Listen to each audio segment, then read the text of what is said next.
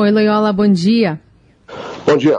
Hoje o Estadão traz com destaque é, a notícia de que dívidas em patamares recordes, atrasos em pagamentos, inflação alta e renda achatada são alguns dos pontos de pressão sobre as famílias e empresas brasileiras em 2021, enquanto o país passa pelo pior momento da pandemia com picos e mortes, a situação da economia também se agrava. E isso é ruim é, para todas as classes sociais, para todas as pessoas é, que estão envolvidas aqui numa tentativa de sobreviver a uma crise como essa, não, Loyola? É, exa exatamente. Né? Nós, quando nós tivemos a primeira onda é, da pandemia, o ano passado, houve uma série de programas de, de auxílio né, do governo tanto para as famílias quanto para as empresas, né?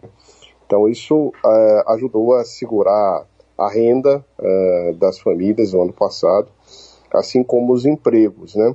E muitas empresas é, é, conseguiram também é, sobreviver graças a, a, a, programas como o Pronamp né, e outros programas que deram crédito a essas empresas. Tudo iria muito bem se não tivesse vindo a segunda onda muito mais forte da Covid, né? Com também várias medidas de fechamento da economia e a própria retração dos consumidores. E aí, evidentemente, o fim do, do auxílio emergencial, é, que agora vai recomeçar de uma forma mais. É, é de uma forma, vamos dizer, menos intensa do que o ano passado e também os programas do, da, de ajuda às famílias, às empresas, né? Então há esse risco aí de, de houve de fato uma queda do, é, da capacidade financeira das famílias e das empresas, já no, aguentando um segundo ano de pandemia. E isso, isso é, vamos dizer assim, vai, vai se transformar em algum, algum momento, um momento de inadimplência dessas famílias dizer, caso não haja aí algum outro tipo de auxílio por parte do governo e principalmente né, se a pandemia não reverter, se não se reverter rápido, é, o que exige aí né, uma aceleração nas vacinações, é, parece não é um, algo para se esperar, pelo menos no primeiro semestre, infelizmente. Né.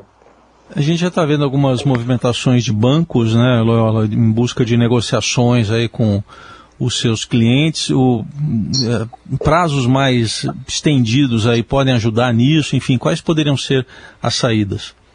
É, exatamente, isso está sendo feito, foi o ano passado já os bancos é, tiveram essa estratégia, né, e, e, ela foi, assim, relativamente bem sucedida, os índices de inadimplência no ano passado é, ficaram em, em, em níveis relativamente baixos, né, mas é, quer dizer, e, e, mas foi assim também muito ajudado por aqueles programas do governo, né, que, que, que eu mencionei há pouco.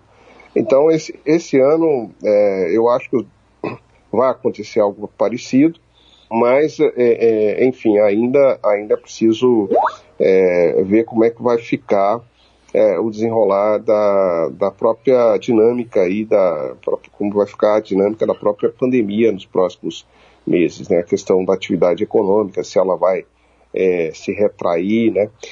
E, e, outro aspecto que merece destaque também é que tem assim uma, uma, uma situação na economia um pouco heterogênea, né? Tem setores que estão indo bem, principalmente setores que é, aproveitam-se do, do alto das commodities no exterior, né?